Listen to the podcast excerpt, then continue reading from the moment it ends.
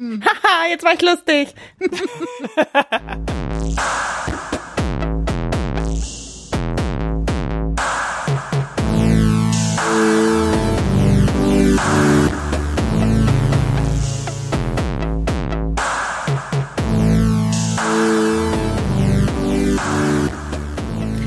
Herzlich willkommen zur bereits siebten Folge von Filmlöwinnen Alles außer Cat Content, dem Podcast des feministischen Filmmagazins filmlöwen.de.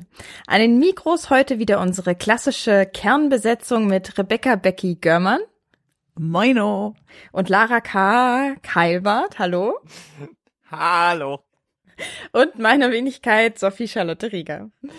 Heute wird's ernst, ähm, wenn wir sprechen über ein besonders heikles Thema, Feminismus und Humor. Äh, es gibt, ja, es gibt ja diesen, diesen grandiosen Witz. Ähm, es ist auch der einzige feministische Witz, der mir jetzt so als Witz, den man sich erzählen kann, eingefallen ist. Wie viele Feministinnen braucht man, um eine Glühbirne einzuschrauben? Weiß es eine von euch? Nee. Unendlich? Nein. Darüber macht man keine Witze. Äh, Genau. okay. Also ja. diese Pointe zeigt ja schon, ne, das Klischee ist, dass Feminismus niemals witzig sein kann und darf und vor allem Feministinnen keinen Humor haben. Und äh, genau, darüber wollen wir heute reden, ob das denn wirklich so ist und ob Filme feministisch und lustig sein können und wann sie das eine oder das andere oder keines sind und so weiter. Und das ist auch kein Zufall, dass wir heute darüber sprechen, sondern der Anlass ist, dass ja im Kino der Film Late Night, die Show ihres Lebens von Nisha Ganatra mit Emma Thompson und Mindy Kaling zu sehen ist. Und das ist sozusagen ausschlaggebend gewesen, dass wir gesagt haben, heute soll's mal lustig zugehen, wollte ich gerade sagen. Aber jetzt ist der Druck schon wieder so groß. Ich, wir nehmen den Druck mal raus. Wir reden übers lustig sein oder auch nicht lustig sein. Genau. Weil also ich hasse das, wenn ich versuche lustig zu sein, dann bin ich es immer gerade nicht. Ich habe sogar extra mal einen Workshop gemacht in Comedy Acting. Ist kein Witz. Aha. Ja. Was es nicht alles gibt. Ja. Ja, weil ich Was bin ja macht man da so? bin ja so halbe Theaterpädagogin. Ich habe ja so ein bisschen, ich habe also gelernt, wie, wie ich lustig bin, aber ich glaube, es hat nicht gefruchtet. Ja, was äh, gibt's? Kannst du ein Beispiel davon aus dem Workshop so? Wie lernt man das? Was macht man da für Übungen? Das war so ganz viel Impro und ach, ehrlich gesagt, oh Gott, ich weiß es gar nicht mehr. Sag doch, es hat nicht gefruchtet. Jetzt doch hier nicht so. Das war doch Hat jetzt. geklappt, Sophie, ich lach schon. Ja, also, wenn man schon nicht komisch ist, dann wenigstens unfreiwillig lustig, ne?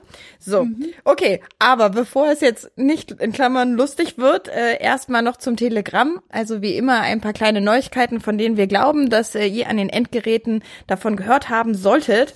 Und wir beginnen gleich mit Becky, die uns etwas über den BAFTA erzählt. Genau, beim BAFTA, dem großen britischen Film Award, äh, ähnlich auch zu den Oscars, nur eben auf britischer Ebene, gibt es eine Neuerung im nächsten Jahr. Das wurde verkündet im August. Und zwar wird es eine neue Kategorie geben, die Kategorie Casting. Äh, Das ist das erste Mal seit ziemlich langer Zeit, äh, seit 99, dass dort eine neue Kategorie eingeführt wird. Und äh, ich finde das aus verschiedenen Perspektiven ganz spannend. Also einmal, weil ja bei diversen anderen großen Filmpreisen auch immer mal wieder über neue Kategorien diskutiert wird. Auch bei den Oscars wurde ja äh, zum Beispiel über eine neue Kategorie populärer Film oder so nachgedacht. Und da ist ja auch immer mal wieder die Rede davon, dass es noch andere Kategorien bräuchte. Und ich finde mit Casting, also mit dem Auszeichnen einer eines anderen äh, Gewerks hinter dem Filmgeschäft, äh, hat man da bei den BAFTAs doch auch einen, ja, wie soll ich sagen, einen Finger in eine sehr aktuelle ich will nicht sagen Wunde, aber in ein sehr aktuelles Thema gelegt. Denn über Casting wird doch ziemlich häufig gesprochen, habe ich das Gefühl aktuell. Also auch für mich, die äh, Filme ja auch immer unter einem emanzipatorischen äh, Re Representation-Fokus guckt, äh, finde ich es auch sehr wichtig zu gucken, wie das Casting die Stoffe tatsächlich besetzt mit Leuten, für die diese Rollen geschrieben sind. Und ich bin sehr gespannt, ob dieses in dieser Casting-Kategorie am Ende auch Niederschlag findet. Ich bin auch mega gespannt drauf. Ich find's super. Ich find's super, ähm, aus vielen Gründen. Tatsächlich finde ich es auch gut, dass es eben nicht so eine Allgemeinkategorie geworden ist oder vergleichbar, wie du es gerade genannt hast, sondern dass es tatsächlich um einen einzelnen Beruf geht. Was ich halt interessant finde, ist, weil du gesagt hast, es ist aktuell so wichtig. dieser Beruf existiert ja schon fast so lange, mhm. wie es Filme gibt. Also na klar, am Anfang gab's viel, vor allem RegisseurInnen und, und Cutter und Editor und so. Ähm, aber, aber das Casting gibt's schon mega lang. Bevor es mhm. die ganzen anderen technischen Berufe, die jetzt dann in den letzten 30 Jahren noch dazugekommen sind, was alles mit Special Effects und so zu tun hat, ist ja Casting schon immer dabei und es hat ja auch immer schon eine zentrale Rolle gespielt.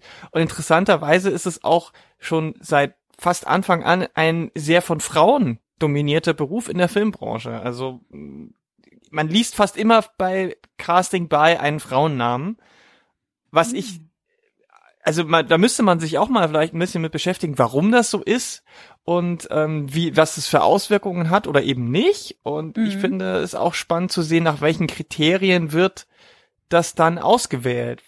Und natürlich aus ganz persönlicher Sicht finde ich es natürlich auch spannend, weil tatsächlich, wenn man sich, wenn ich mich so zurückerinnere in den, in, in, in den letzten Jahren, wo, in denen ich viel aktiv Film geguckt habe, ist das die Auswahl der, der Rollen schon immer irgendwie auch ein ganz entscheidender Faktor gewesen, ob ich einen Film gut oder schlecht finde. Und jetzt abseits von Repräsentation noch. Also auch, wie gut passt eine, ein Schauspieler, eine Schauspielerin in diese Rolle rein. Also Negativbeispiel zum Beispiel war dieser, ähm, dieser, dieser äh, Valerian, Valerian, Valerian mhm. aus Frankreich. Und da hat ja der männliche Hauptdarsteller so überhaupt nicht reingepasst. Ähm, und dafür gibt's dann wieder so Überraschungskandidaten, wo man vorher überhaupt nicht dran denkt. So, äh, man denke an Heath Ledger als, als Joker damals. Äh, das muss ja auch irgendeine Casting-Person irgendwann mal vorgeschlagen oder entschieden haben. Also mhm. einfach mal auch dem dem Gewerk mehr Aufmerksamkeit, was die Arbeit eigentlich bedeutet, weil das ist ja nicht so, dass die Leute sagen, hm, diese Person könnte ich mir gut vorstellen, die frage ich mal. Also das, da gehört ja mehr dazu. und äh, dass, dass, dass dieser, dass diesem Job jetzt mehr Aufmerksamkeit gewidmet wird und ein bisschen hinter die Kulissen noch geguckt wird, finde ich echt gut. Ja. Dann zum Thema Aufmerksamkeit wollen wir gleich mit deinem Tipp weitermachen, äh, Telegramm weitermachen. Ja, klar, auf jeden Fall. Ähm, und zwar gibt es einen neuen Preis in Deutschland die Tilda, die Tilda ist ein explizit Frauenfilmpreis. Das bedeutet, er richtet sich an filmschaffende Frauen. Das ist erstmal super. Wird zum ersten Mal dieses Jahr bei den 33, Interna 33. Internationalen Filmfestival-Tagen von Braunschweig verliehen und ist aus 60 StifterInnen hervorgegangen, die diesen Preis spenden werden. Er wird zum ersten Mal am 23. November verliehen und ja, soll die Frauen, die in der Filmbranche arbeiten, nach vorne bringen. Und ähm, ja, ich meine, die einzelnen Details muss ich jetzt nicht alle aufzählen.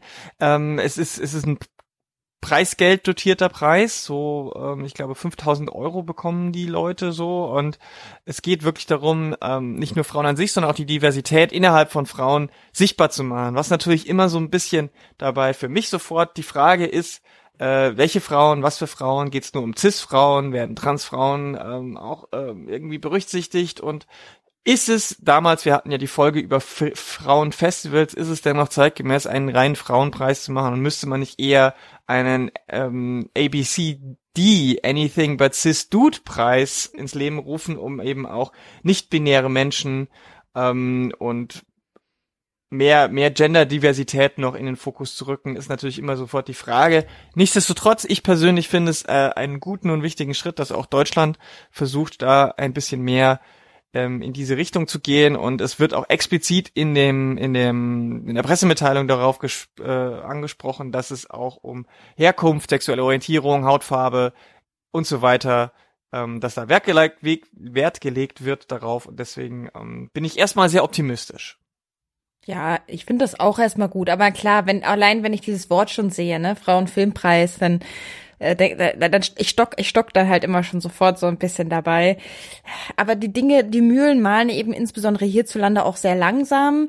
Äh, das soll das jetzt nicht irgendwie schön reden oder so, aber ich denke, dass wir bei solchen Dingen auch immer halt von ersten Schritten reden können und ich glaube, mhm. das ist dann alles so in einer Entwicklung begriffen und ich meine, er wird wahrscheinlich niemals ABCD-Preis heißen, aber das lässt sich ja auf Deutsch zum Beispiel auch nicht gut übersetzen, da müssten wir uns dann erstmal ein Pang Dang ausdenken.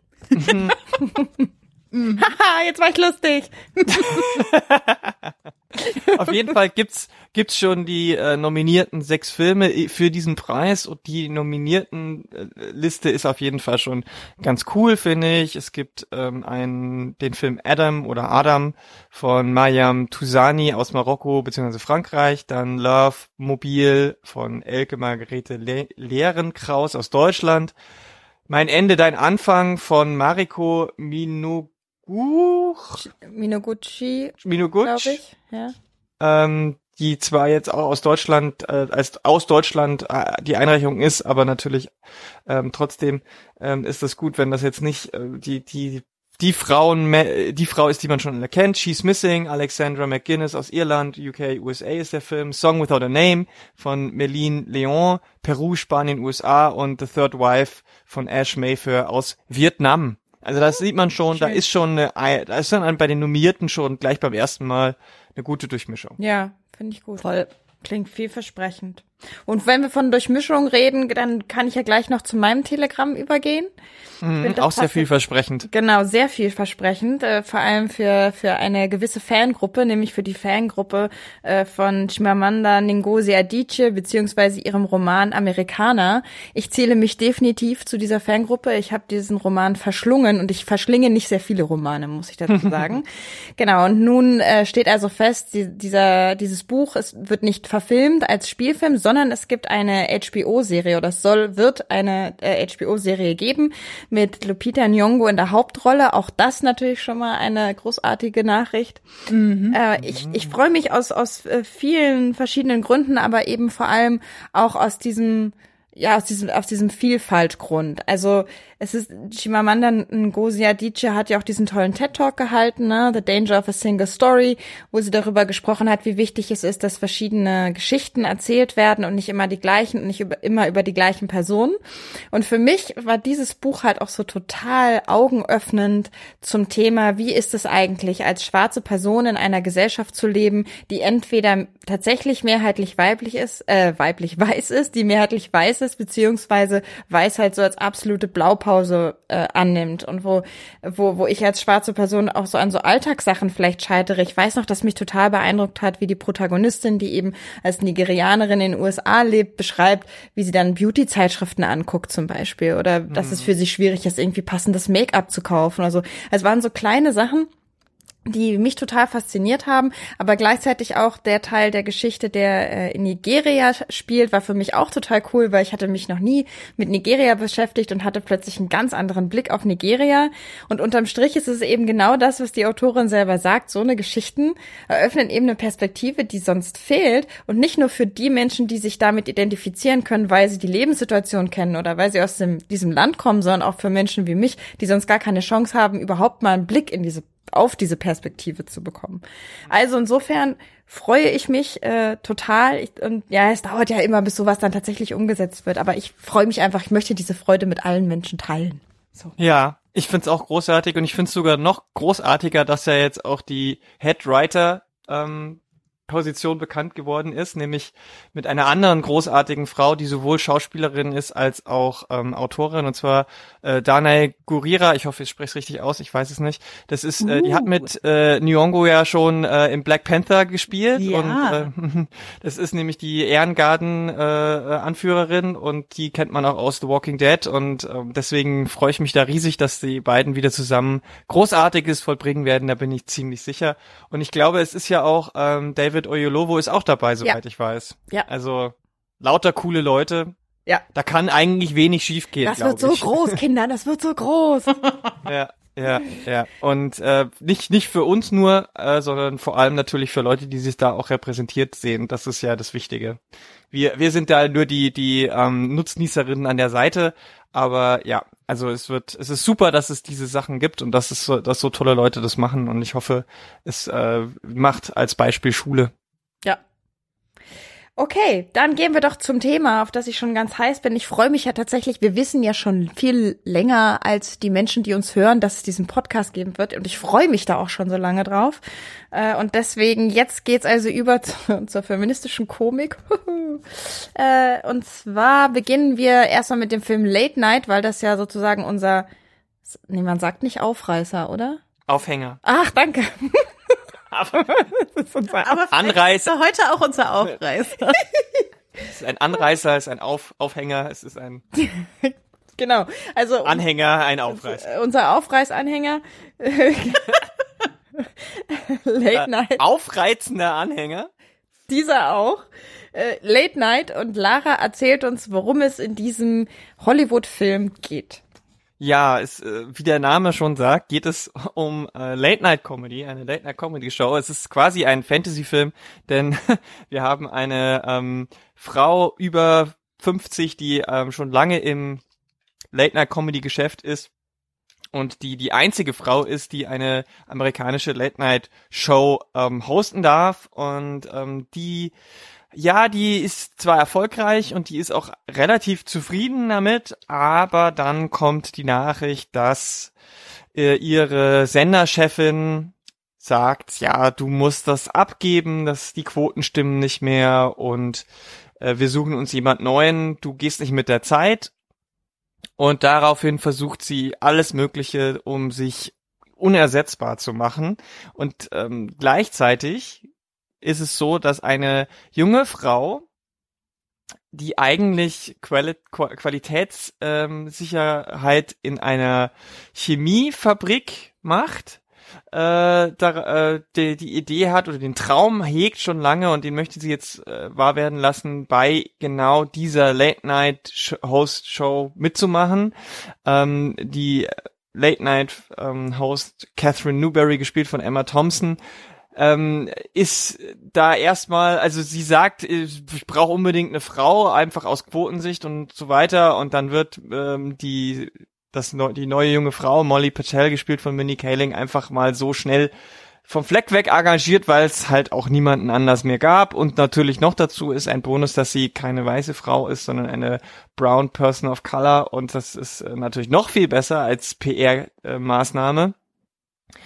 Trotzdem ist es nicht so einfach, denn ähm, Molly geht das Ganze natürlich aus ihrer Sicht offen und sehr ähm, ja mit mit viel Energie an, aber sie hat natürlich wenig Ahnung, wie das ganze Business funktioniert. Gleichzeitig ist Catherine Newberry keine einfache Frau. Sie ähm, regiert diese Sendung sehr harsch. Der, der bisher nur männlich geprägte Writers Room ähm, hat eher Angst vor ihr und ja im Laufe des Films finden die beiden Frauen irgendwie mal zusammen. Natürlich haben reiben sie sich sehr aneinander und ähm, am Ende läuft es darauf hinaus, dass Molly vielleicht es schaffen kann, als einzige die Position und die Show von Catherine zu retten.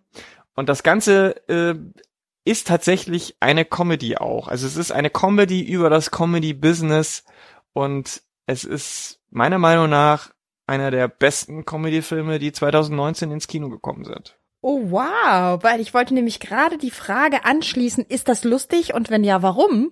Aber dann ist ja die, ist ja zumindest die erste Frage schon beantwortet oder hast, siehst du das anders, Becky?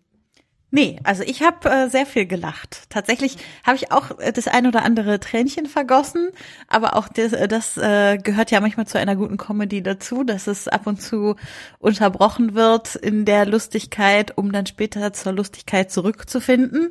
Und das hat der Film bei mir auf jeden Fall geschafft. Also ich habe sehr viel gelacht. Ich äh, konnte sehr viel lachen, ohne mich dabei schlecht zu fühlen, dass ich über etwas lachen musste. Und äh, das hat mir richtig gut getan beim Gucken. Hm, hm, hm. Ja, also der Film schafft es eben diese beiden Ebenen gut zu verbinden. Das, was in Deutschland immer so ein bisschen als No-Go gehandelt wird, gerade auch im Kino, da darf es eigentlich immer nur lustig sein oder total ernst, aber nie beides. Und äh, das ist dort, also in den Vereinigten Staaten ist es schon lange so, diese noch stärker in diese Richtung gehenden Dramedies, die es da schon länger gibt, die, die zeigen ja, dass das beides geht. Und dieser Film schafft es auch, beide Ebenen so zu verknüpfen, dass es trotzdem glaubhaft wird. Die Witze sind lustig, die Gags äh, ziehen, die, die Pointen sind da. Es gibt natürlich auch viel Slapstick und, und so weiter, so Momentaufnahmen. Aber es gibt auch immer wieder wirklich sehr ruhige, sehr bittere Momente, sehr tragische Momente auch. Und die werden aber nicht, wie man vielleicht befürchten kann, immer mit so einem Gag dann aufgelöst, sondern die Tragik darf auch mal stehen bleiben. Mhm. Und das ist das, was diesen Film auch stark macht. Er ist nicht perfekt, meiner Meinung nach, aber er ist sehr, sehr gut und sehr, sehr witzig auf einem sehr guten Niveau. Ähm, die Frage, die ich mir halt am Anfang so, die man, die man da so ein bisschen neckisch stellen könnte, ist, ähm, ist das noch lustig oder ist das schon feministisch? Ja, ich wollte gerade, es wäre jetzt meine zweite Frage gewesen. Ist das feministisch und wenn ja, warum? ist das noch lustig oder ist das schon feministisch? Das ist natürlich eine neckische Frage dahingehend, dass man sie so nicht beantworten kann, weil es natürlich kein Entweder-Oder ist, feministisch zu sein oder lustig zu sein. Mhm. Ähm, aber das war natürlich dir vollkommen bewusst, als du die Frage gestellt hast. Nein, bestimmt nicht. Äh, ja. Ich finde tatsächlich, dass es ein auf jeden Fall emanzipatorischer Film ist mit mhm. äh, mit viel feministischen Untertönen und äh, das macht ihn auch gerade so stark. Also dass er es schafft, äh, feministische Botschaften, emanzipatorische Botschaften, Botschaften, die mit ähm, Diversität zu tun haben und was Diversität tatsächlich tun kann, nicht nur für Einzelpersonen, sondern auch für das große Ganze so, die verpackt dieser Film halt in wirklich witzige Dialoge, wirklich witzige ähm, Unterhaltungen über all diese Fragen, ohne sie so unter den Bus zu werfen. Also man, man könnte auch über solche Fragen Comedy machen und aus diesen Fragen dann irgendwie einen Witz ziehen weil, keine Ahnung, äh, eine besonders feministische Frau bestimmten Klischees entspricht, die alle feministischen Frauen sind, keine Ahnung, ähm, total verkniffen und haben kurze Haare oder so. Und das tut der Film halt nicht, dass er solche Figuren hinstellt und den Witz daraus zieht, über dieses Klischee zu lachen, sondern er zieht den Witz aus ganz anderen Fragen. Hm. Sophie, bis, wie ist es bei dir denn? Findest du den auch gut? Ich, nein, nein. Naja, ich meine, du hast noch gar nein. nichts dazu gesagt. ja, ich wollte euch erst mal reden lassen. Ähm, ich, nee, ich fand den Film auch total super. Ich habe auch total gelacht äh, und äh, vor allem fand ich fand das irgendwie ich fand das Gleichgewicht so schön, eben aus dem den Finger auch in diese feministische Wunde legen und dabei aber eben trotzdem noch unterhaltsam sein und auch mich als Feministin so individuell abgeholt zu fühlen. Also, dass eben Witze auch aus Sachen generiert werden, die ich, die, die für mich vielleicht besonders witzig sind, weil ich gerade weil ich Feministin bin, gerade weil ich mich mit diesen Themen beschäftige. Das mhm. wäre dann für mich vielleicht auch so ein bisschen so diese ähm, Definition von feministische Komödie, also dass der Humor eben also für Feministinnen besonders stark oder besonders leicht zu verstehen ist, so rum. Mhm. Und eben genau anders als Becky das jetzt gerade gesagt hat, nicht die Feministin als Witzobjekt quasi genau. da drin steht, sondern als Witzsubjekt quasi. Ähm, und das hat mir unheimlich viel Spaß gemacht und war auch so ein Streicheln irgendwie so meiner Seele und gleichzeitig auf so einer inhaltlichen Ebene irgendwie der Film halt auch klar macht, wenn du intelligent witzig sein willst, dann musst du eigentlich schon irgendwie feministische äh, Witze machen, beziehungsweise dann muss, dann geht es eigentlich gar nicht anders, als auch auf Sexismus und Rassismus zum Beispiel aufmerksam zu machen, weil das ist auch Teil dessen, was du mit intelligenter Komik als Gesellschaftskritik auf jeden Fall formulieren solltest. Nur dann ist es auch wirklich auf den Punkt. Und wenn du all das versäumst, dann bist du auch nicht mehr wirklich witzig, dann bist du platt. So, mhm. ne? Also jetzt mal ganz ganz ja, klein ja, zusammengefasst. Aber das fand ich eben auch so als Aussage in dem Film besonders toll. Ich, mhm. ich fand es auch sehr gut, dass der Film es geschafft hat, unterschiedliche Feminismen miteinander in Diskurs treten zu lassen. Denn es ist natürlich schon so, dass Catherine Newberry zu einem gewissen Schlag, also sie ist ja jetzt auch nicht von Anfang an total antifeministisch. Es wird ihr ja vorgenommen, sie hasst Frauen, was ja nicht stimmt. Aber sie ist jetzt auch nicht eben nicht auf der Höhe der Zeit. Und ich finde, wie diese beiden durchaus als feministisch ähm, anzusehenden Perspektiven von Catherine und Molly aufeinandertreffen, wie das gemacht wird, wie das, wie das ausgespielt wird immer, das finde ich, das, das macht der Film so gut, dass das habe ich selten gesehen, dass eine Comedy das hinkriegt. Denn es gibt, also ich meine, es gibt natürlich schon auch andere politische Comedies, die nicht schlecht sind. Ne? Also wenn man jetzt äh, Femin Feminismus ist Politik, aber es ist halt nur eine Sparte. Man kann es natürlich sagen, es ist auch alles irgendwo feministisch, klar. Aber ich meine, wenn man jetzt so sagt, okay, wir, wir gehen jetzt so vielleicht in den eher links kapitalismuskritischen ähm, äh, Comedy-Bereich rein, da gibt's auch Filme, aber die, die haben das bisher meiner Meinung nach nicht so gut geschafft, dass es, dass es auch innerhalb dieser Positionen dann nochmal Diskurse gibt. Also es gibt ja auch innerhalb von linken Zirkeln durchaus unterschiedliche Oh, Meinungen und, und, und die prallen ja auch oft aufeinander, aber das sehe ich dann in den Filmen selten und gerade in Comedies eigentlich nie, dass man das noch irgendwo ausdiskutiert. Und hier, also es ist auch nicht so platt, dass man sagen könnte, ja, Catherine Newberry ist, vertritt diesen einen, sondern da kommen auch unterschiedliche Strömungen zusammen. Sicherlich so ein bisschen der, der ähm, zweite, dritte Generationsfeminismus und sicherlich auch so ein bisschen dieser Lean-In-Feminismus, der sehr auf die ökonomische Sicht geht und so weiter. Und äh, Molly, Mollys äh, Feminismus ist eben eher dieser ähm, sehr moderne, dieser, ähm, ja, man kann, muss schon fast sagen, äh, die, die, die, die, das äh, queer-feministisch würde ich noch nicht ganz hundertprozentig sagen, aber es geht schon sehr in diese Richtung, dass man, dass man das Postmoderne auf jeden Fall mit, mit, mit, mit bedenkt und so weiter und ähm, intersektional mitdenkt. Und das sind natürlich dann schon Positionen, die aufeinandertreffen. Und ich finde, wie die beiden das miteinander ausdiskutieren, das ist auch nie böse eigentlich.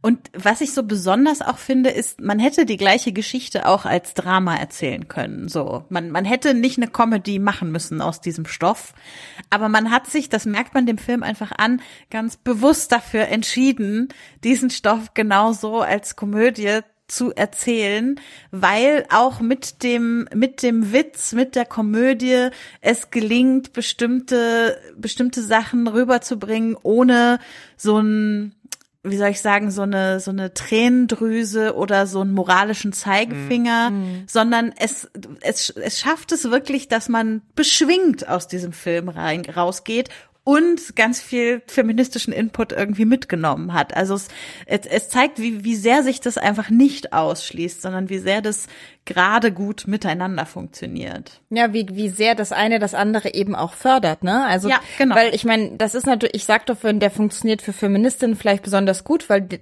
die den Humor auf eine bestimmte Weise wahrnehmen. Aber ich bin mir ziemlich sicher, der Film funktioniert auch für Nicht-FeministInnen ziemlich gut. Also ich glaube, der ist insgesamt halt einfach von der Komik sehr gut, der hat ein gutes Timing, der hat tolle Dialoge. Ich glaube, der funktioniert einfach breitenwirksam ziemlich gut und hat aber darüber hinaus dann eben noch eine Botschaft und schafft es aber halt tatsächlich so, ohne gleichzeitig noch irgendwelche blöden Klischees aufzumachen, die so der feministischen Botschaft dann vielleicht wieder irgendwie im Weg stehen. Sowas passiert ja auch durchaus mal, dass ein Film vielleicht eigentlich versucht, eine emanzipatorisch wertvolle Geschichte zu erzählen, aber sich dann äh, in dem Versuch, Komik zu generieren, dann leider in so, ja, in so platten Klischees verliert. Und das, finde ich, äh, macht der Film halt gar nicht, sondern der macht einen sehr, der schafft einen sehr originären Humor eben aus Timing und, und Dialogen und so weiter und durch auf den Punkt genau Sachen beobachten und bloßstellen, ohne die Figuren bloßzustellen. So. Also, Ja, und äh, äh, der macht da auch nicht den Fehler, sich ein einen Antagonisten auszusuchen und den dann so klischeehaft da wie möglich darstellen zu lassen. Sicherlich gibt's da den einen oder anderen, der ein bisschen klischeehaft ist. Es gibt da so den vermeintlichen Nachfolger, der ist jetzt nicht besonders tiefgreifend, aber es ist halt auch nicht der einzige, auf den sich alles dann konzentriert so. Das ist der eine Böse, den man irgendwie, der, der bei dem alle Fäden zu, zusammenlaufen. Überhaupt nicht. Es gibt sicherlich mehrere Männerfiguren, die jetzt nicht besonders gut wegkommen, aber es gibt auch einige, die eben differenzierter betrachtet werden und die dann am Ende eben auch nicht äh, als die Arschlöcher dastehen. Also es ist jetzt nicht so, dass es in dieses Klischee abrutscht, dass alle Männer sind scheiße und böse und links. Das macht der Film eben auch nicht und das ist auch eine Stärke von dem Film. Und er zeigt auch, dass es durchaus auch Frauen gibt, die scheiße sein können. Das ist auch eine Stärke von dem Film. Also er, der Film für eine Comedy ist ja wirklich sehr differenziert in so vielen Ebenen. Das, das ist äh, faszinierend und das ist halt auch was, was ich selten sehe und zeigt aber auch, dass es möglich ist. Also ich hoffe auch hier, dass da einfach jetzt sich mehrere Leute daran orientieren und sagen, hey, das funktioniert bei denen, vielleicht mache ich das auch mal so, vielleicht traue ich mich doch mal das und setze nicht auf äh, äh, Stereotype und Pipi-Kaka-Humor und wir machen einen Film, der ist wie wie die 30 anderen Filme, nur besetzen wir alle Hauptrollen plötzlich mit Frauen, aber ansonsten ist alles gleich. D d muss halt nicht sein. Und ich finde, ähm, also gerade dieses, äh, es muss nicht sein, das, das zeigt der Film so gut und das ist auch das, was, was ich irgendwie daraus ziehe für das gesamte Thema. Also der Film zeigt, man muss nicht eine, eine Gruppe, eine Gruppe marginalisierter Menschen, äh, eine Gruppe, über die es vermeintlich viele Klischees gibt und so weiter, äh, dafür ausnutzen, aus ihr den Humor zu ziehen und damit quasi genau diese Gruppe vom Genuss einer Komödie ausschließen, weil sie Angst davor haben muss, dass immer wieder Witze über sie gemacht werden. Mhm. Ähm, da ist Sexismus natürlich nur eine Art, aus der solcher Humor gezogen werden kann, sondern da gibt es ja äh, noch jede Menge andere Ismen, die irgendwie im Humor vermeintlich untergekommen sind und irgendwie dazugehören. Und äh, genau das muss eben nicht sein, sondern Humor funktioniert auch ohne das. Mhm. Ich meine, der Film ist nicht perfekt, sicherlich wäre da, gibt's da noch Kritikpunkte, aber die, ich meine, welcher Film ist schon perfekt? Und bei Comedies ist es sowieso schwierig, äh, da ist ja das, da, da muss man er, obwohl er jetzt wirklich so differenziert ist und wirklich vieles richtig macht, muss er ja auch irgendwie für möglichst viele Leute funktionieren. Also das ist natürlich ähm, immer etwas schwieriger. Also ich sehe die Kritikpunkte und und ähm, möchte jetzt nicht sagen, der Film ist über allen Zweifel erhaben, aber er macht einfach so viel, so so unglaublich gut und richtig, dass man, dass man, ähm, dass man es auf jeden Fall als Beispiel erstmal nehmen kann. Die Frage, also die die Frage mit diesem Klischeespielen ist halt immer so das das Problem, was ich bei vielen, ich nenne es jetzt mal Komödien habe, die sich gerne den Anstrich geben möchten, feministisch zu sein, weil sie zum Beispiel gewisse Dinge, die eben Feminismus kritisiert und anprangert, auch anprangert, aber sie können halt von diesem Klischeespiel nicht ab. Oder sie machen es halt auf so platte Art und Weise. Und dann schießen sie sich selber ins Knie. Und das, ähm, das ist das Problem, was, glaube ich, viele Kom Komödien haben. Mm. Und ich habe auch, als ich jetzt so ein paar feministischen Anführungszeichen, feministische Komödien gesehen habe, äh, ist mir aufgefallen, es gibt ein bestimmtes Klischee, also ein, und zwar ein Frauenklischee, was mir da immer wieder aufgefallen ist, was jetzt zum Beispiel in Late Night, na, so bisschen anklickt. Und zwar die weiblichen Hauptfiguren, das sind oft Figuren, die so total gescheitert sind. Die haben keine Arbeit, kein Geld, kein Mann, keine Wohnung und keine Selbstachtung. Mhm. Also mhm. ich, ich ne, ich pointiere das jetzt, aber so, und das ist so ein Klischee, auf das ich immer wieder gestoßen bin. Und am Anfang fand ich es noch cool, weil ich dachte, hey, cool, so eine Frauenfigur habe ich noch nie gesehen. So. Ja, die kann und beim zweiten Mal, ja. Und beim zweiten Mal dachte ich so, hm, doch, komisch, die habe ich schon mal gesehen. Und beim dritten Mal ich so, hä, wieso ist es denn immer dieselbe? Ja. Also das irgendwie funktionieren viele von diesen feministischen Komödien halt so über so einen Typus von, weiß ich nicht, weiblichem Underdog. Aber das ist in sich dann irgendwie auch schon wieder ein Klischee. Und da habe ich mich auch so ein bisschen gefragt, muss das denn sein? Und ich finde, Late Night ist halt ein gutes Beispiel, um zu sagen, nee, das, das muss überhaupt nicht so sein. Wir brauchen diesen Typus nicht. Wobei natürlich auch da die Hauptfigur, also die von Mindy Kelling gespielte Hauptfigur, natürlich auch so, naja, wohl, die ist gar nicht ohne Arbeit, die kündigt ja ihre Arbeit. Nee, stimmt, die ist eigentlich gar nicht so.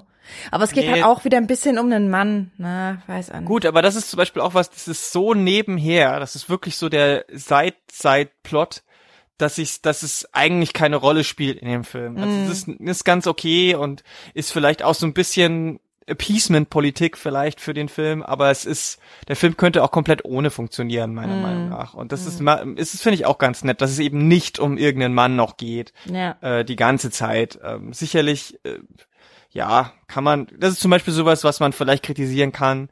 Aber ja, klar, also es geht halt in vielen anderen Komödien doch auch immer irgendwie um einen Mann. Also, äh, oder, oder um darum, mit Männern irgendwie zu gefallen oder zu konkurrieren oder eben genau das Gegenteil und ja das ist also ich ich ich, ich, sehe halt dieses ähm, diese diese diesen dieses Trope diese diese An Aneinanderreihung von Eigenschaften die sehe ich schon auch immer wieder. Und das ist auch was, wo ich dann sage, das ist genauso ermüdend wie die, die krasse Kriegerin. Mhm. Es ist genauso, das ist genauso ein Trope, was, äh, wenn man das zu häufig nutzt, ist es halt, irgendwann schadet's dem Film eher, als dass es ihm nützt. Und das ist einfach, das ist zu einfach gedacht. Man macht sich's da zu einfach. Aber ich bin eigentlich viel, viel müder als von den Love Stories, bin ich wirklich von, von dieser Hauptfigur, dieser gescheiterten Frau. Mich hat das am Ende halt genervt und zwar auch deswegen, weil halt auch so ein bestimmter Begriff von, Schei von Sche gescheitert dadurch irgendwie geschaffen wird. Also wann ist eine Figur gescheitert, wenn sie keine Arbeit hat oder sowas und keinen Mann hat. So, das, mhm. das, das finde ich zum Beispiel auch so als vor dem Hintergrund, dass wir uns als Zuschauerinnen ja mit der Figur identifizieren, finde ich das auch irgendwie ganz schrecklich. So, warum ist die gescheitert, weil sie keine Beziehung hat? Kann die nicht einfach voll happy sein, weil sie keine Beziehung hat? So völlig ja. ohne Neurose? Also so. Ja. Ja, ja. Aber da sind wir auch abseits des Genres Komödie, glaube ich, äh, ja, finden wir schwer weibliche Charaktere, bei denen äh, das ihnen zugestanden wird. Ja, ja. meines ja, Films. Das ist, so. das ist genau das klischeehafte Rollenbild, ähm, das Gesellschaft, die, die, das, die Gesellschaft halt immer noch porträtiert und leider eben auch viel in Filmen. Und äh, das ist deswegen, ja, absolut. Das ist, das ist was, was muss man kritisieren, auch bei Komödien. Naja, vor allem, weil wir, wir reden ja von feministischen Komödien. Die Frage ist ja, wie feministisch ist die Komödie, wenn eben diese Art von Einordnung stattfindet, dadurch, dass die Hauptfigur so und so gezeichnet ist und dann mhm. eben auch geframed ist, als, dass, dass es halt lustig ist, dass sie jetzt keinen Kerl abkriegt oder dass sie irgendwie so tollpatschig ist oder was weiß ich. Mhm. Also, das ja, sind ja auch genau wieder Klischees das ist genau das, was ich vorhin meinte mit Filmen, die sich gerne als feministisch bezeichnen, aber dann an solchen Seite, Sachen genau scheitern. Also ähm, wenn wir jetzt mal konkret ein paar Beispiele nennen, mhm. vielleicht, weil wir eiern ja. da so vielleicht ja. gerade ein bisschen. Also ich finde zum Beispiel die so die letzten Amy Pöhler Filme, ähm, nee, Amy Schumer, sorry, Amy Schumer, Amy Schumer Filme, ähm, die hatten genau das. Ne? Die die Hauptperson äh, war ziemlich gescheitert, stuck in ihrem mhm. Job ähm, und und er hatte auch kein Glück mit Kerlen und hat auch daran verzweifelt, ne? Also hat verzweifelt versucht, auf irgendwelchen Dating-Plattformen Leute kennen. Und das ist die Ausgangssituation. Und ähm, dann ist es klar, bei manchen Filmen kommt dann am Ende raus, dass, es, äh, dass sie sagt, ich brauche das alles nicht und ich habe erkannt, dass ich das nicht brauche. Aber bei den meisten Filmen ist es dann am Ende doch so, dass sie irgendeinen Typen abkriegt und den tollen Job und dass sie das erst dann wirklich glücklich macht. Hm. Ja, auch der Fakt, dass das bewiesen werden muss. Also ich glaube, es war auch Amy Schumer, ach, jetzt fällt mir leider der Filmtitel nicht ein, aber wo sie diesen ko komischen, also der Film ist aus ganz vielen Gründen problematisch, wo sie mit ihrer Mutter so einen Südamerika-Urlaub macht. Ich weiß gar nicht mehr, mhm. wo sie da sind. Und äh, da eine Sache, die ich an dem Film ganz schlimm fand, war der Umgang mit Körper und dass irgendwie die ganze Zeit verargumentiert wurde, dass sie dick und trotzdem schön ist. Und ich dachte so, wie wäre es, wenn wir das einfach gar nicht thematisieren? Ja, das ist bei Amy Schumer leider häufig der Fall. Ich meine, ich, ich kann ihr nicht ver verübeln, dass sie ähm, als Frau, die nicht der Standardkörpernorm unserer Gesellschaft leider, äh, die, die unsere Gesellschaft leider vorgibt, dass sie da dem nicht, nicht so ganz entspricht und deswegen das immer wieder ähm, thematisiert. Mhm. Aber, aber wie die Art und Weise, wie sie es thematisiert, ist halt das Problem. Meintest du eigentlich hier Medals Trip, Snatch? Ja, ja, ja, ja, ja, hm. genau. Ja, genau, den meinte ich. Ja, aber das kommt halt immer wieder vor. Das ist der letzte hier mit, äh, der, der hieß I Feel Pretty. Da war das genau dasselbe Problem. Also ähm, auf der einen Seite verstehe ich, dass sie das thematisieren will, aber auf die Art und Weise, wie sie ständig äh, thematisiert, ist genau die Kritik, die du auch gerade geäußert hast, dass man äh, mit Körpern dann anders umgehen müsste, um das Klischee auch abzubauen. Ja, das ist auch ein Problem, was ich manchmal mit Melissa äh, McCarthy-Filmen habe. Ich glaube, das war I Spy. Äh, Spy, ohne Spy, Ei. ohne Ei, ja. Das war ein anderer Film, ne? Äh, also Spy, genau. Da mhm. hat, da, ich glaube, da wurde das auch relativ äh, häufig thematisiert. Und dann gibt's Filme, da wird das gar nicht thematisiert und das finde ich dann feministischer in Anführungszeichen. Mhm. Wobei ich finde bei Spy tatsächlich geht's. Also es gibt quasi eine andere weibliche Figur, mit der sie sich öfter vergleicht und wo das dann so zum Thema wird. Aber ansonsten finde ich es dort, also finde ich Körper dort gar nicht so das große Thema. Ähm, ich finde tatsächlich, wenn wir uns die, also das ist ja ein Film von Paul Feig, spricht ja. man ihn so? Ja. I don't know. Paul ja. Feig, ähm, der ja viele Komödien gemacht hat, die, äh, muss ich sagen, mir insgesamt sehr gut gefallen haben, also an denen ich sehr viel Spaß hatte. Und ich habe jetzt auch im Vorfeld dieser Sendung noch mal lange darüber nachgedacht, woran das lag, also was mich an den Komödien tatsächlich irgendwie geholt hat. Und ähm, natürlich haben wir jetzt schon gesagt, dass es kann nicht immer nur darum gehen, Rollen explizit aufzubrechen und dieses Aufbrechen innerhalb von einem Film irgendwie von äh, vom kleinen hässlichen Entlein zum Dada oder so zu machen. Aber ich finde, also wenn wir uns zum Beispiel Spy angucken oder auch äh, den Ghostbusters-Film von 2016, ich finde einfach so viel, so entlarvend, was diese Filme über andere Filme aus den Genres sagen, die ich will nicht sagen verarscht werden mit dem Film, aber die zumindest satirisch teilweise aufgegriffen werden, dass ich da schon wieder ähm, den feministischen Moment oder sagt man das feministische Moment wahrscheinlich das feministische Moment in diesen Filmen sehen will und spüre irgendwie. Mhm. Ja, auf jeden Fall. Ähm, also ich, ich ist jetzt vielleicht nicht genau dieselbe Schiene, aber was mir zum Beispiel an, an Ghostbusters mit am besten gefallen hat, war äh, die Figur von Holtzman, wo ich gesagt habe, diese Form, diese Frauenfigur, die auf diese Art und Weise Humor produziert, äh, habe ich so vorher mhm. noch nie gesehen.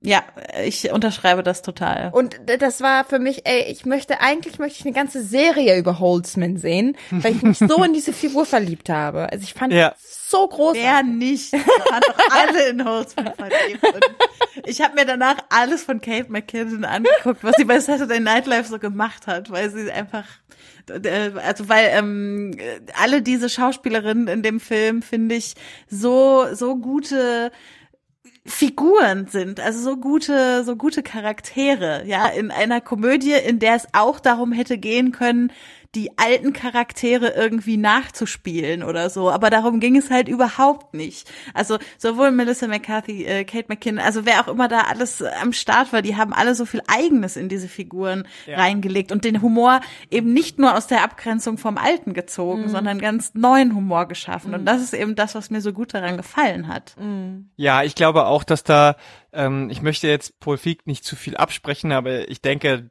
die haben alle auch viel mitgebracht in diese Rollen. Genau, würde ich auch ähm, sagen. Gerade auch äh, eben die Leute von Saturday Night Live, die schreiben ja ihre Gags für die Shows auch alle selber. Also ich glaube, da wurde auch viel improvisiert und da wurden auch viele Takes fünf, zehn Mal gemacht, die völlig unterschiedlich waren. Ich könnte mir gut vorstellen, dass bei der Charakterentwicklung die einzelnen SchauspielerInnen tatsächlich viel dazu beigetragen haben. Gerade die eher witziger angelegten Rollen von äh, Kate äh, und von Melissa. Die beiden haben es, glaube ich, äh, haben wahrscheinlich schon viel damit beigetragen. Auf jeden Fall.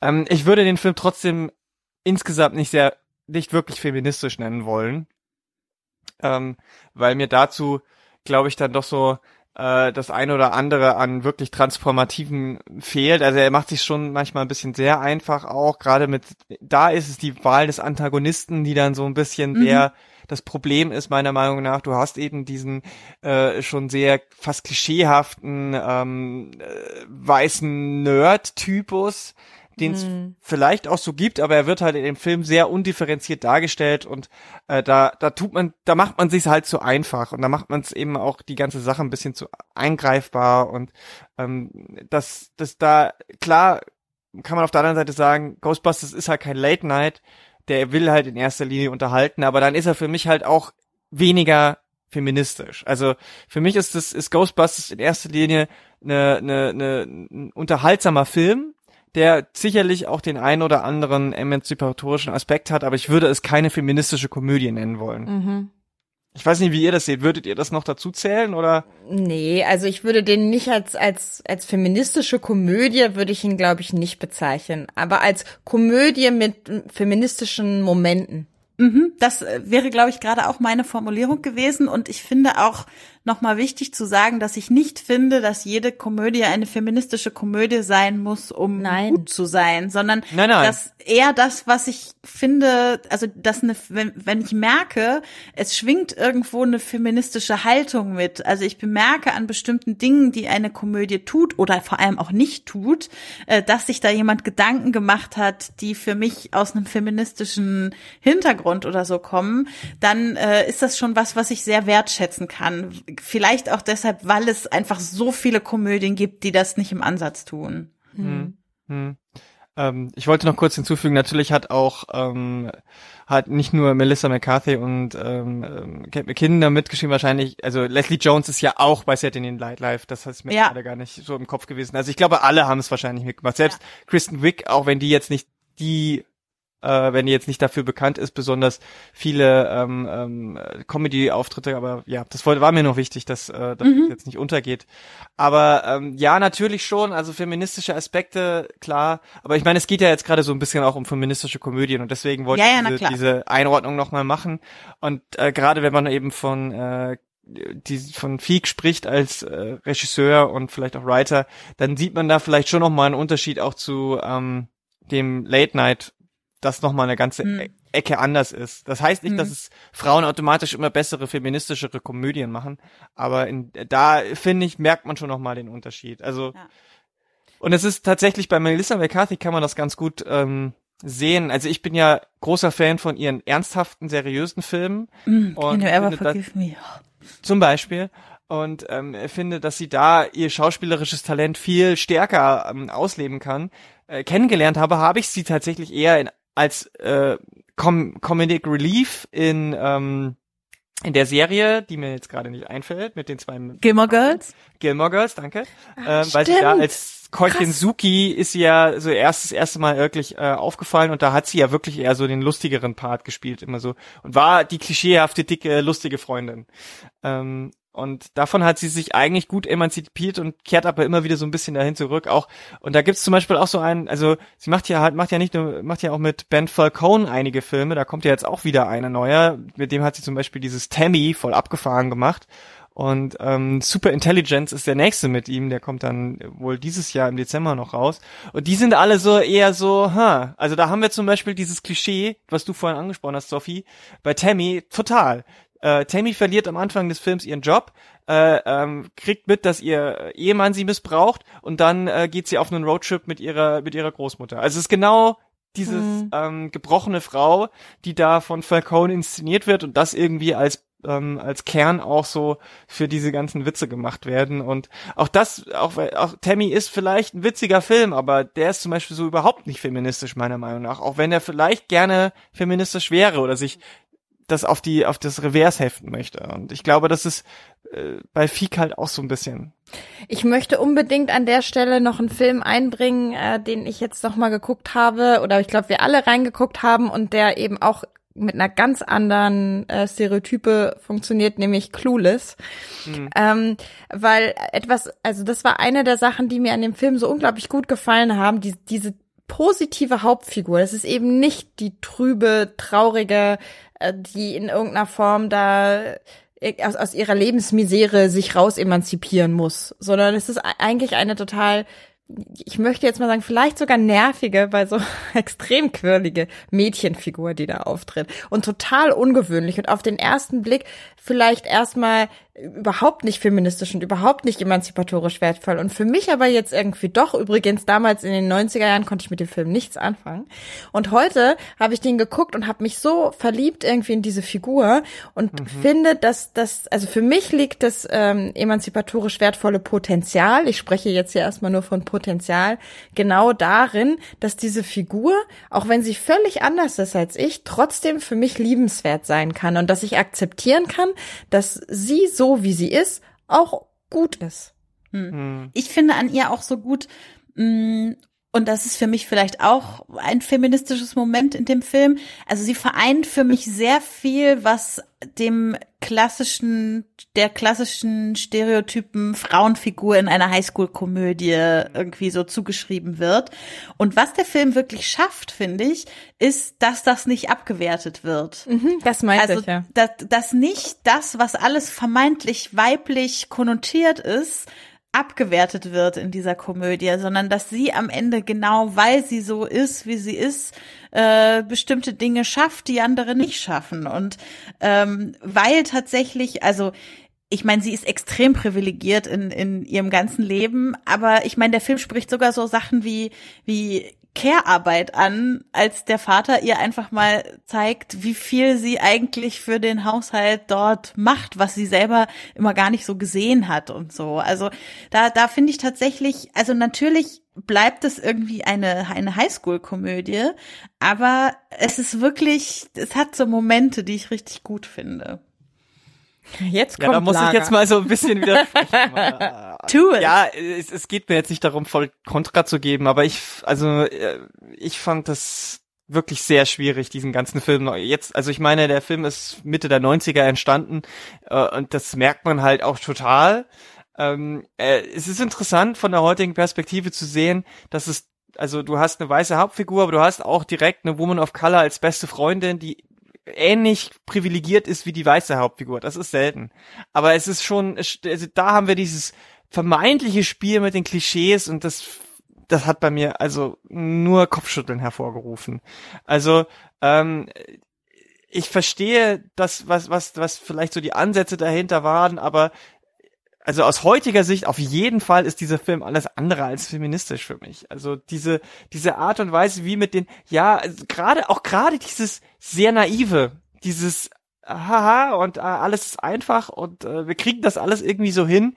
Das entspricht halt überhaupt nicht mehr irgendeiner Realität meiner Meinung nach und deswegen finde ich das so schwierig, das noch irgendwie in diese Richtung ähm, zu sehen. Also ich ich wüsste nicht, was man da jetzt noch an äh, Ermächtigungsenergie daraus ziehen könnte an, aus diesen Figuren, weil es einfach da die also die die ganzen Themen, die dort irgendwie im Zentrum stehen, sind heutzutage eigentlich nicht mehr besonders wichtig, meiner Meinung nach. Also, da, also es geht, es geht auch die ganze Zeit irgendwie um Boys. Die ganze Zeit irgendwie geht's nur um Boys, welche Boys man äh, äh, welche interessant sind, welche, welche ähm, man auf gar keinen Fall daten darf. Und äh, auch das wird natürlich im Laufe des Films ein wenig abgemildert, denn der kiffende, ähm, ungeschickte Loser-Typ wird äh, dann später als der coole Skater hingestellt, der dann doch was drauf hat und der ähm, eben nicht nur immer nur abhängt und slackt.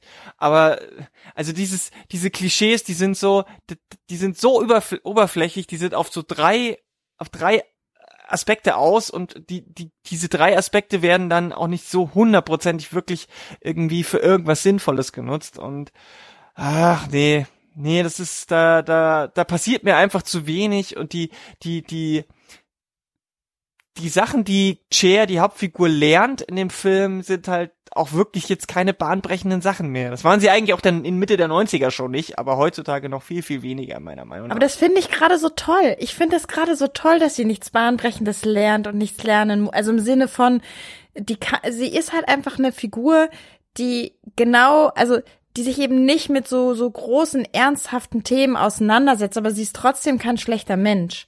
Und ich finde, dass gerade vor dem, wie ich ja oft finde, so intellektuell privilegierten deutschen Feminismusdiskurs eigentlich auch irgendwie eine schöne ähm, eine schöne Haltung zu sagen, ja, aber auch so eine Figur verfolgt irgendwie ihren Weg und auch diese Figur ist irgendwie emanzipiert insofern, als dass sie sich selber treu bleibt und es ist total okay. Es muss nicht jeder irgendwie Simone de Beauvoir im französischen Original gelesen haben und trotzdem können wir gute Menschen sein und trotzdem können wir äh, eine Form von von weiblichem Selbstbewusstsein haben.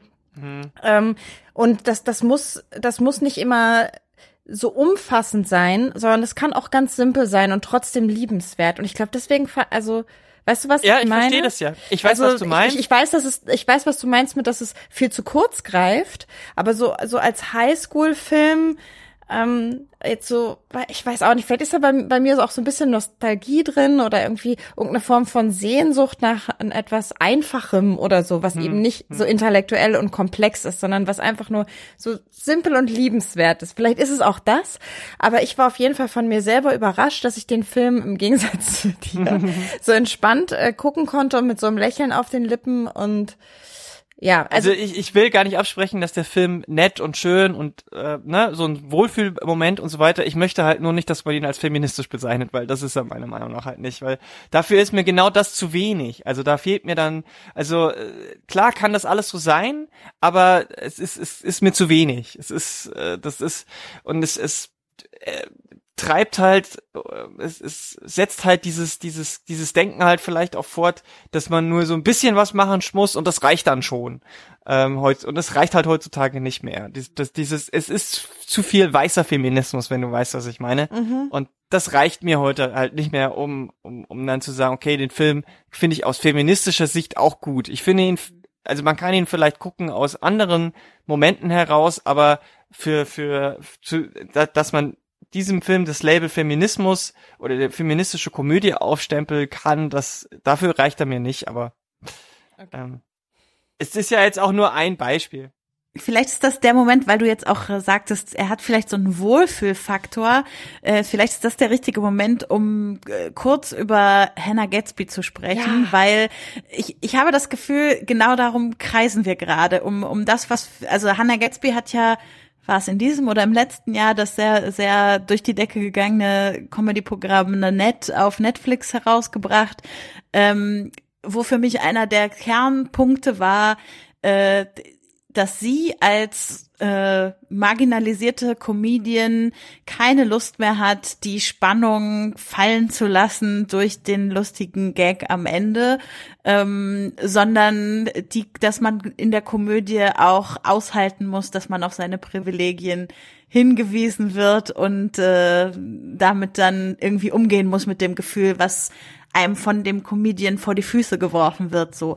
Und das ist natürlich zum Beispiel finde ich, wenn wir uns jetzt gerade die beiden Filme äh, Late Night und Clueless, die ich beide toll fand, angucken, ein großer Unterschied. Also Late Night hat dieses Moment, dieses Tension, äh, Spannungsmoment, was uns nicht weggenommen wird, sondern worüber man auch hinterher noch nachdenken muss in dem in der ganzen Storyline, die dann so in der zweiten Hälfte des Films mhm. vor allem mhm. groß wird, so wo wo ich erst sitze und denke, oh Mann, ist es eine gute Idee, das jetzt wirklich so zu verhandeln mhm. und dann feststelle so im Laufe der Cook-Erfahrung, ja, und genau, dass ich mich das jetzt frage, ist genau das, warum es gut war. Also so das, äh, das ist genau dieses Moment, was vielleicht auch eine eine richtig gute emanzipatorisch feministische Komödie dann an der Stelle auszeichnet, dass dass das damit möglich ist. Ja. Ja, ich glaube genau, das ist das, das, das ist das, der Knackpunkt, wo wir uns vielleicht auch unterscheiden bei Clueless jetzt. Äh, nicht, nicht grundsätzlich, aber ich glaube, mhm. das ist genau das Problem, dass halt diese, diese Anspannung bei Clueless immer mit so einem äh, Tihihi-Witz aufgelöst wird. Äh, und das passiert halt, ähm, das, das ist vielleicht das Problem, was ich habe, ja. Ich würde das, ich finde das total super, jetzt so mit Hannah Gatsby und dieser Unterscheidung dieser zwei Arten von Komik zu enden, auch wenn es keine richtige Konklusion ist, aber ich finde, es ist so eine teilweise Konklusion. Mhm ähm, und sozusagen das Comedy-Thema dann schweren Herzens abzuschließen. Ich sehe, auch hier werden wir wahrscheinlich nochmal drauf zurückkommen müssen. Ja, das Thema ja. ist noch lange nicht ausdiskutiert, äh, aber wir werden, glaube ich, zu keinem äh, anderen Schluss heute mehr kommen können, wenn wir diesen Podcast jetzt nicht auf zehn Stunden ausweiten, mhm. was wir nicht wollen. Also ich zumindest nee. nicht. nee, ich finde ich find's auch eine gute Schlussnote, weil das ist was, worüber man einfach jetzt ausgehend von dem, was wir jetzt alles gesagt haben, gut drüber nachdenken kann.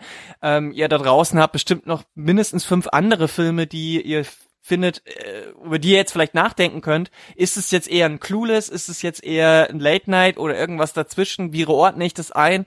Wie kann ich mein eigenes äh, Cook-Verhältnis äh, bei von von Komödien aus dieser Sicht vielleicht noch ein bisschen hinterfragen? Ich glaube, das ist ein sehr guter Punkt, um darauf jetzt zu enden, ja. Genau, und deswegen würde ich sagen, schwuppsdiwupps, gehen wir doch über zu den Tipps äh, und wir starten damit, dass Becky uns jetzt noch was anderes mit auf den Weg gibt, nebst diesen Überlegungen, die du gerade angesprochen hast. Genau, äh, ich habe mal wieder einen Podcast mitgebracht oder vor allem eine ganz besondere Episode davon. Äh, aber der Podcast ist auch an sich sehr hörenswert. Es ist ein englischsprachiger Podcast, der heißt Our Opinions Are Correct. Äh, sehr überzeugt, würde ich sagen. Und er wird betrieben von Annalie Newitz und Charlie Jane Enders, die beide Science-Fiction-Autorinnen sind und teilweise auch aus der, aus der naturwissenschaftlichen Forschung hin zur Science-Fiction geschwappt sind. Ähm, Genau, und die beiden besprechen eben sehr viele Fragen in diesem Podcast, die auch mit Film und mit verschiedenen Arten von Film zu tun haben. Und in der 39. Episode, zum Zeitpunkt dieser Aufnahme ist das die vorletzte, äh, haben sie gesprochen über Monstrous Women and Women Who Make Monsters. Ähm, und die war wirklich, also die geht nicht mal eine Stunde und die war wirklich so ein so eine Folge mit ganz vielen Aha-Momenten und Eye-Openern für mich. Ähm, also es geht sehr viel darum, was für eine Weiblichkeit wird eigentlich zugrunde gelegt, wenn wir uns angucken, wie viele Monster eigentlich weiblich sind und wie viele weibliche Körper hergeholt werden, um Grusel damit zu erzeugen und so. Äh, es geht ganz viel um Ängste von AutorInnen und dass vielleicht in unserer Gesellschaft äh, männliche Autoren andere Ängste in ihren Grusel mit einbringen, als es weibliche Autorinnen tun. Äh, es geht auch um die Ängste von Cis- und Trans-Personen und was das mit dieser ganzen Körperlichkeit von Grusel zu tun hat und dem Monsterdesign. Und sie machen, wenn man so will, eigentlich in dieser Stunde einen, einen Rundumschweif durch die Filmmonster der vergangenen 60 Jahre oder so von Vampiren über ähm, das Alien, die Alienkönigin bis zur Borg Queen bei Star Trek. Ähm, also da, da steckte so viel drin und das sogar für mich, die eigentlich gar nicht so viele Horrorfilme guckt. Äh, also ich habe das gleich zweimal hintereinander gehört, weil das so dicht war und ja, das äh, kann man eigentlich fast über jede Episode der beiden sagen. Die mhm. sind eigentlich immer so dicht und so voll mit so vielen Aha-Momenten. Also ja, das sollte man sich angehört haben. Kann das nur unterstreichen. Ich bin auch teure Hörerin dieses Podcasts und gerade diese Folge ist so reichhaltig, kann ich nur sehr unterstreichen. Ich kann dazu noch nichts sagen, aber da ich euch vertraue, werde ich mir jetzt hm. diesen Podcast sofort äh, in meinen Podcatcher rein tun. Du wirst es nicht bereuen. Das glaube ich, das glaube ich. Lara, dein Tipp? Ja, bei mir ist es auch ein wenig historischer, filmhistorischer, und zwar hat die Bundeszentrale für politische Bildung in ihrer Schriftenreihe einen Sonderband rausgebracht, der heißt Selbstbestimmt Perspektiven von Filmemacherinnen. Und das ist ein ähm, Buch zusammen mit zwei DVDs, in dem es tatsächlich genau darum geht. Es geht um ähm, unterschiedliche Arten von Filmemacherinnen, vor allem natürlich äh, Regie und ähm, ähm, Drehbuch von den ungefähr 1960ern bis etwa 2010 äh, umspannt viel, viel Historisches am Anfang, so wie haben sich Frauen in der Bundesrepublik Deutschland zur Zeit des geteilten Deutschlands äh, mit dem Mediumfilm ausgesetzt, wie haben sich äh, Frauen äh, in der DDR mit Film auseinandergesetzt, was gab's da, was ist danach passiert? Und wie sieht, wie, wie sieht es eigentlich generell aus? Da gibt's natürlich auch, wir haben ja auch schon ein bisschen darüber gesprochen, so alles, was die Frage mit Female Gaze, ja, nein und wie sieht der aus? Und ähm, die Beiträge sind alle sehr unterschiedlich, sehr cool Manche sind, wie gesagt, eher so ein historischer Abriss, manche beschäftigen sich mit einzelnen Filmen, die eben teilweise dann eben auf diesen DVDs sind.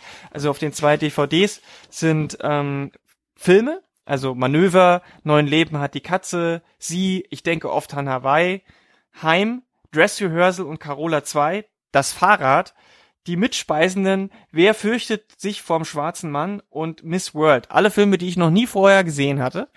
Und ähm, vielleicht geht es euch auch so. Und dann habt ihr damit auf, habt ihr viel zu lesen und zu gucken. Das Buch hat, äh, ich glaube, rund 200 Seiten. Also da kann man einiges machen. Es lohnt sich sehr.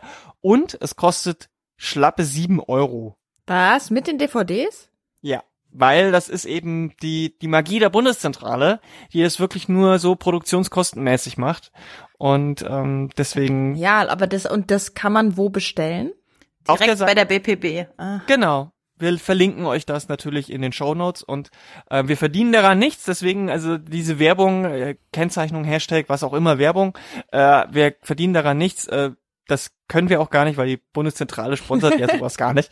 Aber ich kann es nur sehr empfehlen. Das ist ein, ähm, ein sehr spannendes Buch, das man sich immer wieder auch zur Hand nehmen kann. Sicherlich nicht am Stück liest und sich mit den einzelnen Filmen über Wochen und Monate beschäftigen kann. Und man kann sich ausgehend darauf, davon, was man da so liest, die Filme von den letzten zehn Jahren angucken, also 2010 bis jetzt knapp 2020 und schauen, was hat sich da vielleicht getan. Also viel, viel ähm, Denkanstöße.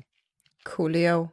Ja, mein Tipp kommt jetzt ziemlich platt daher, aber ich finde ihn trotzdem schön. Außerdem geht's ja heute um Comedy und lustig sein und so weiter. Der ist mir heute, wirklich heute ist er äh, in, in mein E-Mail-Postfach reingeflattert als Pressemeldung. Und zwar äh, geht es um ein großartiges äh, Kinoereignis, das ausgesprochen gut zu diesem Podcast passt. Denn es, denn es geht um das Cat Video Fest. Ich mag auch, dass das Wort Fest da drin ist. Nicht Festival, sondern Fest. Es ist einfach, das ist so ein mächtiges Wort Wort das auch noch, unterstreicht, wie, wie bedeutsam das ist. Also es handelt sich um äh, offensichtlich um eine Zusammenstellung von Videos zum Thema Katzen, überraschenderweise. äh, aber also tatsächlich auch klassische Internet-Cat-Videos, aber nicht nur, sondern auch so, wie ich das verstanden habe, Animationsfilme, Musikvideos, Kurzfilme, also alles, was mit Katzen zu tun hat, in einer Zusammenstellung, die äh, auf Kinotour geht. Ich verlinke euch die Webseite, damit ihr gucken könnt, ob eure Stadt dabei ist. Vom mhm. Zeitraum ist es so um den 4. Oktober 2019 herum. Und es gibt es aber wohl regelmäßig, aber es gab es vorher noch nicht in Deutschland, wenn ich es richtig verstanden habe, sondern es gab es eben vorher nur in den USA und in den Niederlanden und jetzt eben auch in Deutschland Cat Content im Kino. Und das Tolle daran ist, dass ein Teil der Einnahmen verwendet wird, um an lokale Tierschutzorganisationen zu spenden. Das heißt, Cat, also Katzenvideos gucken im Kino und dabei noch was Gutes tun. Boah, das ist halt schon auch so ein bisschen die Apotheose des Flausches. Oder? Ja. Ich, ich bin auch sehr verliebt in das, in das Poster ähm, zum, zum Fest Video fest, äh, mit der Tagline, äh, einem Zitat vom Wall Street Journal, alberne Katzenvideos anzuschauen ist gut für uns. Also, wunderschön, wunderschön, wirklich. Ja, auch das muss halt mal sein, ne? Ja. Ja. Ja, ja, und ich bin gespannt, was, was, was, wie die Kinos reagieren, wenn man, wenn jede, jeder Mensch dann mit Katze in das Kino kommen würde. Also ich glaube, meine Katze hätte da keinen Bock drauf. Ansonsten hätte ich es ausprobieren und einen Erfahrungsbericht verfassen. Aber ähm, ich glaube... Sehr, es, es ist auf jeden Fall super, dass es auch sowas gibt. Ja, ja. genau. Für den, äh, ab, für den klassischen Abgesang, und ich rede jetzt noch nicht vom tatsächlichen Singen, sondern so von unserer äh, Abschieds, äh, wie sagt man das, Abschiedspassage, möchte ich als allererstes, bevor wir äh, alles andere machen, sagen, dass wir bei der Filmlöwin unser Crowdfunding-Ziel erreicht haben. Yeah! Und äh, möchte, möchte mich an dieser Stelle natürlich total äh, herzlich und also wirklich vom ganzen Herzen und mit voller Freude äh, bei all den Leuten bedanken, die Geld gespendet haben für unsere Redaktionsassistenz. Wir haben uns wahnsinnig gefreut, dass wir es tatsächlich geschafft haben. Ich glaube, wir haben es wirklich auch insgesamt dann innerhalb eines Monats oder so geschafft, das Geld zu sammeln. Und das ist wirklich großartig. Wir fühlen uns total geehrt und vor allem freuen wir uns, dass wir halt jetzt in drei Monaten, also so viel ist es ja nicht gewesen, aber für drei Monate können wir jetzt eben eine kleine Redaktionsassistenz beschäftigen, die dann vielleicht ja auch Wege findet, sich weiterhin bei uns zu erhalten. Ähm, mal schauen. Auf jeden Fall ist das schon mal toll. Das heißt, Filmlöwen geht jetzt auf jeden Fall als ab Oktober bis Ende des Jahres weiter. Danach schauen wir mal, aber so lange geht's weiter. Und vielen, vielen Dank. Und für all die, die jetzt sagen, ach Mensch, da gab's ein Crowdfunding, habe ich total verpasst. Was mache ich denn jetzt? Macht gar nichts. Ist überhaupt nicht schlimm, weil es gibt ja immer noch unsere laufende Steady-Kampagne, mit der ihr uns monatlich unterstützen könnt. Das eine hat mit dem anderen auch wirklich nicht so viel zu tun, weil diese Steady-Kampagne geht ja äh, auch darum, die Kosten der Seite zu decken äh, und zum Beispiel Festivalreisen oder sowas zu ermöglichen. Und äh, das andere Crowdfunding war eben gezielt für diese äh, Redaktionsassistenz. Also weiterhin herzlich die Einladung über Steady an uns zu spenden. Es gibt auch tolle äh, Giveaways wie ähm, Gutscheine für VOD-Plattformen und so weiter. Also das lohnt sich weiterhin. Ja. Send us your cash. Mautz. So, äh, und nach dieser großartigen Nachricht und Danksagung würde ich sagen, gehen wir dann zu den, wie, wie nennt man das denn eigentlich? Follow me, follow us Infos, äh, where to find us. Ähm, ja, ja, keine Ahnung. Mir fällt da jetzt, ich, ich überlege mir zum nächsten Mal noch einen schönen Namen dafür. Aber Lara, sag uns doch mal, wo wir dich finden, wenn wir dich suchen. Also wenn ihr mit mir über Filme streiten wollt und mir jetzt sagen wollt, wie geil Clueless und feministisch es ist, dann findet ihr mich auf Twitter unter ähm, Acts of Kindness beziehungsweise Lara K mit drei A hinter dem K. Ähm, ansonsten bin ich natürlich bei Polygamia am Start und mache da den Polycast oder Yay Comics oder eingetütet po Podcast oder noch oder noch oder noch andere Podcasts. Also irgendwo könnt ihr mich immer irgendwie hören. Ihr werdet mich nicht los. ähm, wollen wir ja gar nicht. Nee. Ja, das freut mich. So, Becky, wo finden wir dich, wenn wir dich suchen? Äh, auf allen gängigen Social Media Plattformen als Agenda-Beitrag und äh, dort findet ihr auch alle meine Podcasts, bei denen ich so beteiligt bin. Äh, zuletzt haben wir zum Beispiel bei Früff Frauen reden über Fußball eine Episode über Heimat aufgenommen, die ganz äh, äh, interessant war. Ähm, das äh, ja ist ja. ein spannendes Thema, das es abzustecken gilt. Hm, hm. Ja, und mich findet ihr unter Filmlöwen, das ist immer die große Überraschung zum Schluss, äh, äh, bei Twitter, bei Facebook und natürlich äh, im Internet Filmlöwen mit OE und habe ich schon Instagram erwähnt, weiß ich gerade mehr. Äh, und außerdem für all die Menschen, die selber Filme machen, soll das nochmal erwähnt werden, dass ich Ende am letzten Novemberwochenende, 30. November, 1. Dezember, gebe ich ein Seminar zum gendersensiblen Geschichten erzählen in Film und Fernsehen an der Filmschule Hamburg. Ich verlinke euch das, da sind nämlich noch Plätze frei und vielleicht habt ihr ja Lust, mit mir ein Wochenende zu verbringen und äh, weiter über diese Themen zu reden, die wir heute schon angesprochen haben, unter anderem. Außerdem freuen wir uns natürlich auch ab, unabhängig von den Diskussionen zum Thema Clueless sehr über Feedback an die eben schon durchgegebenen Adressen oder auch ganz einfach an sophie.filmlöwen.de, also an die Filmlöwen direkt. Äh, uns interessiert ja immer sehr, was euch Spaß gemacht hat oder was euch vielleicht geändert hat oder was ihr euch vielleicht auch wünscht äh, für die nächste Folge. Ja, da freuen wir uns. Und mhm. natürlich auch über iTunes-Bewertungen und so ein Kladderadatsch, ne? Und Weiterempfehlungen und sowieso ganz viel Flausch. An der Stelle nochmal vielen Dank. Also zu der Kultfolge sind ja tatsächlich ist einiges an Feedback eingegangen. Das hat mich doch sehr gefreut, dass wir da vielleicht einen kleinen Nerv getroffen haben. Ja, stimmt. Ich war, ich habe das leider nicht so richtig mitbekommen, weil ich ja im Ausland war. Aber da habe ich auch so am Rande habe ich verfolgt. Es gab Feedback. Ja. Hm. Schön, schön. Ja. Ja, vielen Dank dafür. Okay, dann kommen wir jetzt zum tatsächlichen Abgesang. Lasst uns froh und ach so, nee, na. Aber auch schön froh und munter passt ja auch zur Comedy. Ja, ja. Aber es ist noch nicht Weihnachten. wir machen, also kommen wir jetzt zum Ablacher. Weil wir uns ja vorgenommen haben, wir werden zum Ende einmal lachen, so, so ohne Grund einfach nur des Lachens willen, weil das, wir wissen ja auch, es gibt ja sowas wie Lach-Yoga, weil die Endorphine, äh, also man lacht ja nicht nur, weil man fröhlich ist, sondern wir werden auch fröhlich, wenn wir lachen. Deswegen gibt es Lach-Yoga, das dann automatisch durch die Tätigkeit des Lachens werden dann schon irgendwelche Hormone ausgeschüttet. Und das machen wir jetzt. Wir lachen jetzt einfach mal ganz herzlich äh, mhm. zum Abschied auf. Für euch getestet. Für euch, genau. Und äh, klei klein, kleine Mini-Challenge. Ihr könnt ja ähm, mal, wenn wir jetzt gleich loslassen, könnt ihr uns ja einkategorisieren, we, we, ob wessen Lachen eher positiv ansteckend Yoga ist und wer vielleicht eher wie der Joker klingt. Ah, hm, okay, gut. Ich freue mich auf diese Kategorisierung. ich mich auch. Also, dann geht's los. Eins, zwei, drei.